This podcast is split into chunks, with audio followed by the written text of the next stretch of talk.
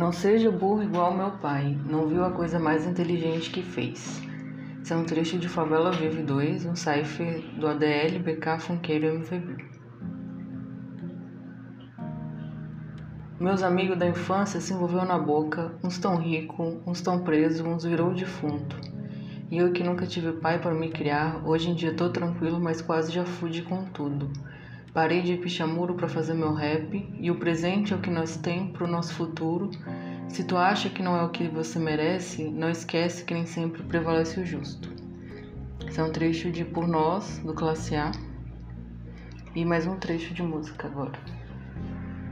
Senzalas, cesáreas, cicatrizes, estrias, varizes, crises. Tipo Lulu, nem sempre é so easy. Para nós, punk é quem amamenta enquanto enfrenta a guerra. Os tanques, as roupas sujas, a vida sem amaciante. Bomba a todo instante. Num quadro ao léu, que é só enquadro em banco dos réus em flagrante. Até meu jeito é o dela. Amor cego escutado com o coração, a luz do peito dela. Escreva feito dela, breve, intenso, imenso, ao ponto de agradecer até os defeitos dela. Esses dias achei na minha caligrafia tua letra e as lágrimas molham a caneta. Desafia, vai dar mó treta, quando eu disser que vi Deus e ela era uma mulher preta. Nossas mãos ainda encaixam certo. Peço um anjo que me acompanhe. Em tudo eu a voz de minha mãe. Em tudo eu a nós. A sós nesse mundo incerto. Peço um anjo que me acompanhe. Em tudo eu a voz de minha mãe. Em tudo eu via nós. Esse é um trecho de Mãe, do Emicida. Oi, turma aí, esse é o episódio 7 do Etnografando o Fim do Mundo.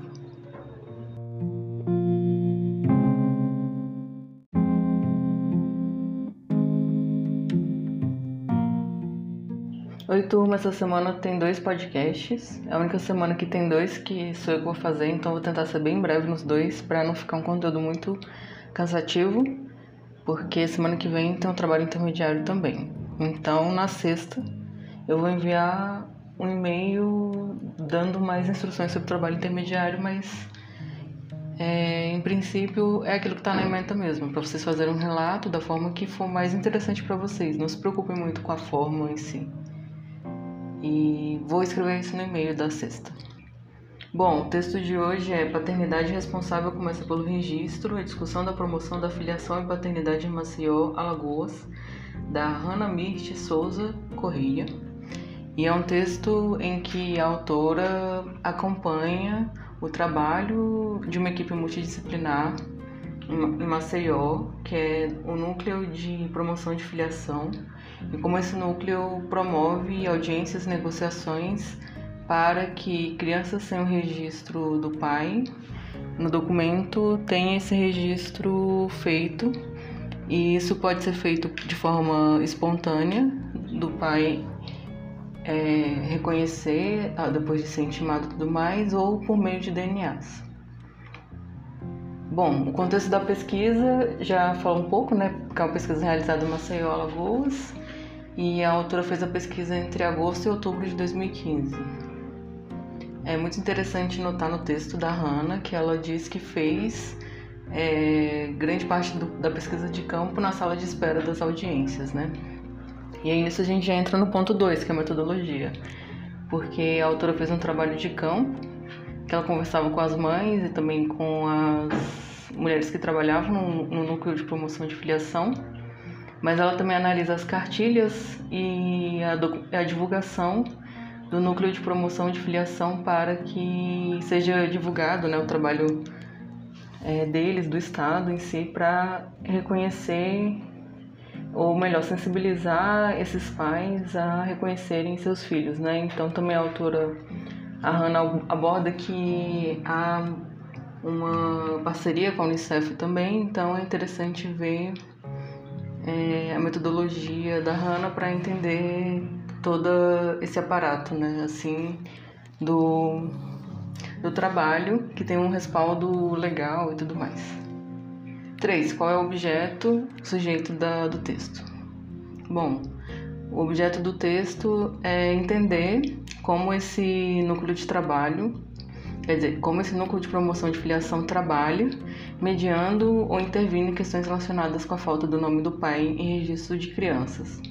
Então, eu acho que esse é o objeto do texto e a autora vai demonstrando ele a partir do da parte como eles se apresentam e como também eles são é, observados pelas mães, né? 4. Qual é o argumento principal? Bom, o argumento principal é que o núcleo de promoção de filiação e sua equipe tentavam sensibilizar os pais e de alguma forma também convencer as mães que a ideia de uma paternidade responsável começava pelo registro. E nesse sentido, a sensibilização dos pais vinha no sentido de criar uma ideia em homens né, que tinham filhos não reconhecidos que eles é, deveriam ter uma paternidade responsável registrando seus filhos. Né? É, os pontos 5, que seria qual é o argumento coadjuvante, conversa muito com o argumento principal, que eu acho que o argumento coadjuvante tem vários, mas o argumento coadjuvante que perpassa o texto inteiro é que, para as mães, a paternidade não é apenas um registro no papel. É, então, para as mães, esse reconhecimento do papel não mudava nada na vida das crianças. Então, para elas era muito cansativo, desgastante desnecessário todo esse processo que era acionado pelas escolas, pelos cartórios, pelo Estado, né, e não exatamente por elas. Claro que tinha mães que também procuravam, então a autora também mostra isso, que tinha mães que elas iam atrás do, do núcleo é, de promoção de filiação para ter a paternidade dos seus filhos reconhecidos, mas é, o texto também demonstra que a falta de interesse dos pais era lida pelas mães né, como um indicativo de que esses pais não estariam presentes na vida da criança. Então, é, não adiantava essa presença no documento se essa presença não ia se materializar na vida real. Também, outro argumento coadjuvante é que já havia outras conformações familiares que davam conta do bem-estar da criança, como tias, avós e afins. Então, também é interessante perceber como que as mães alegam que essas crianças são bem cuidadas. Eu acho que isso é um ponto relevante, né, também. É, tem um cachorro latindo aqui, não sei se vai ser no alto, espero que não. Acho interessante também como o texto demonstra essas tensões familiares que são criadas a partir da intervenção do Estado, né? Então, algumas vezes é tocada a ideia de que o direito da criança se choca com o direito da mulher, né? Então, o direito da criança vem primeiro e a criança tem direito à identidade, né? É, sobrepondo o direito da mulher que muitas vezes poderia ter sofrido violência ou algo assim do pai da criança, né? Mas a autora ela pontua isso e não necessariamente ela é, se adensa nesse ponto, né? Que ele é muito complexo, e muito mais complexo do que eu estou falando aqui. É, antes da gente ir para os exemplos, eu acho que esse texto ele é muito interessante para a gente pensar como essa ideia de registro e essa busca do pai também deixa evidente uma idealização de uma forma muito específica e muito limitada de família, né? Nesse sentido, é interessante também perceber que outras formas de organização familiar são ignoradas, né, por lugares como o núcleo de filiação, de promoção de filiação, como suficientes, né? E aí nesse sentido é interessante perceber também como que algumas coisas é, ficam muito evidentes nessas negociações, né? Porque é, também se fala né, do direito da, da mulher e da criança, mas na, não é abordado tanto o dever do homem, né? Então é, é muito interessante perceber como que é, apesar de ter essa sensibilização né, dos homens, eles ainda parece que estão sendo muito convidados né, a participar da criação ou da vida de seus filhos, né? Não é como um dever, algo nesse sentido, né? Então, é interessante também a gente pensar o que é paternidade no Brasil, quais são as formas de ser pai. Claro que não existe um tipo só de paternidade e tudo mais, assim como não existe só um tipo de maternidade, né? Bom, O ponto 6, que seria pontos de exemplos, outras coisas, eu queria recomendar para vocês um documentário que chama Todos Nós 5 Milhões, que é um documentário sobre abandono paterno. E esse documentário ele foi feito é, por um moço que ele é filho do Edmundo, aquele jogador de futebol. E aí é um filme que conta a história de mais algumas pessoas, acho que mais de 20 pessoas. E o título vem porque são 5 milhões de pessoas é, matriculadas nas escolas, né, em 2017, que foi o ano que o documentário foi feito, que não tinham o nome do registro do pai, né? Mas é, o próprio organizador, documentarista, não sei como é que fala, né? Ele fala que existem muito mais, né? Porque esses são só os que estão matriculados nas escolas e também existem outros tipos de abandono paterno, né? Porque tem pessoas que têm o nome do pai na certidão, mas o pai não é nada participante, né? Ou o pai não é pai, né? No geral. É, também acho que é interessante deixar é, o canal, assim, para quem não conhece, a indicação do canal da Helmada, né? Que ela é uma mulher que há alguns anos no YouTube fala bastante sobre maternidade solo. E eu acho interessante porque ela desconstrói bastante a ideia de mãe solteira e fala bastante sobre a ideia de maternidade solo. Então acho que esse texto também fala bastante sobre isso, mas não dessa forma, né? Então também para a gente ressignificar as mães que criam seus filhos de forma sozinha, né? Então é porque mãe solteira é quase uma categoria de acusação, né? É como se fosse.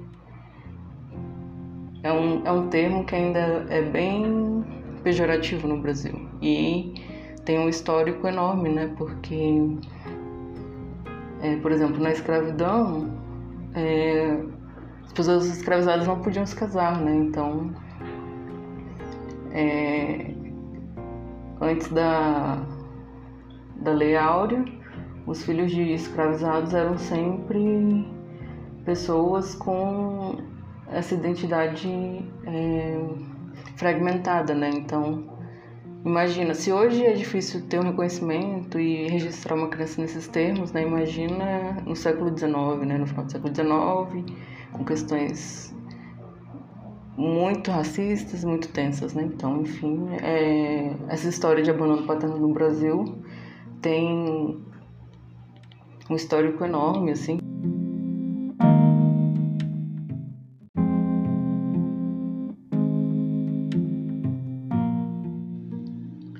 Inclusive, é muito interessante pensar a história e a normalização do abandono paterno a partir das questões que são evocadas, por exemplo, da obra de Dom Casmurro, né, do Machado de Assis, né? Porque quase sempre, quer dizer, né, nunca vi outra discussão que não fosse relacionada a é, Capitu traiu ou não Bentinho, né? Sendo que, evidentemente, por exemplo, para mim, o livro não é sobre isso. O livro é sobre o abandono paterno do Bentinho, que é, ficou inventando coisas na cabeça dele para não assumir a criança, né? Porque isso é muito legado, né, até hoje, né? Então é, existe esse tipo de violência, né? Assim, quando mulheres vão falar que estão grávidas e o cara fala que não é dele, né? E tal. Como se ele fosse infértil também, né? As coisas, enfim. Mas o que eu queria só colocar essa questão é também convidar vocês, quando vocês forem reler ou ler pela primeira vez Dom Casmurro, também tem perspectiva isso, né? Que é, assim como no texto, né? é, fica evidente que os homens eles são muito mais é, é muito mais tolerado diversas condutas deles, né? Então é, é interessante a gente pensar também é, o que, que é uma paternidade responsável, né? Além do texto, né? Porque o texto aponta, né, que existe essa conscientização e sensibilização para que haja o registro e tudo mais, que é uma coisa importante, né? Porque é, essas coisas são demandadas, né? Para a criança fazer diversas coisas.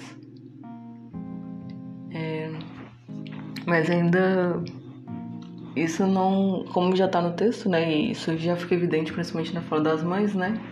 Só isso não é suficiente, né? Para que esse homem, né, tenha uma convivência, uma coisa ativa na vida da criança, né? Então é,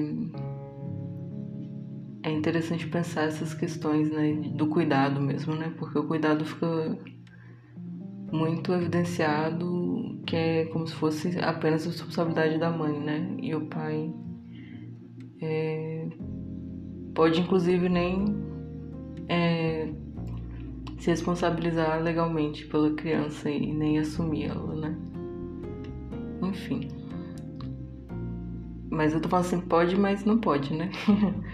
é só porque existem discrepâncias entre a, as leis e a vida real, mas assim, espero que as coisas melhorem, né, para todo mundo, pois é... são questões complexas, enfim. Boa semana para vocês. É... Se lembrem que tem outro episódio. Tchau.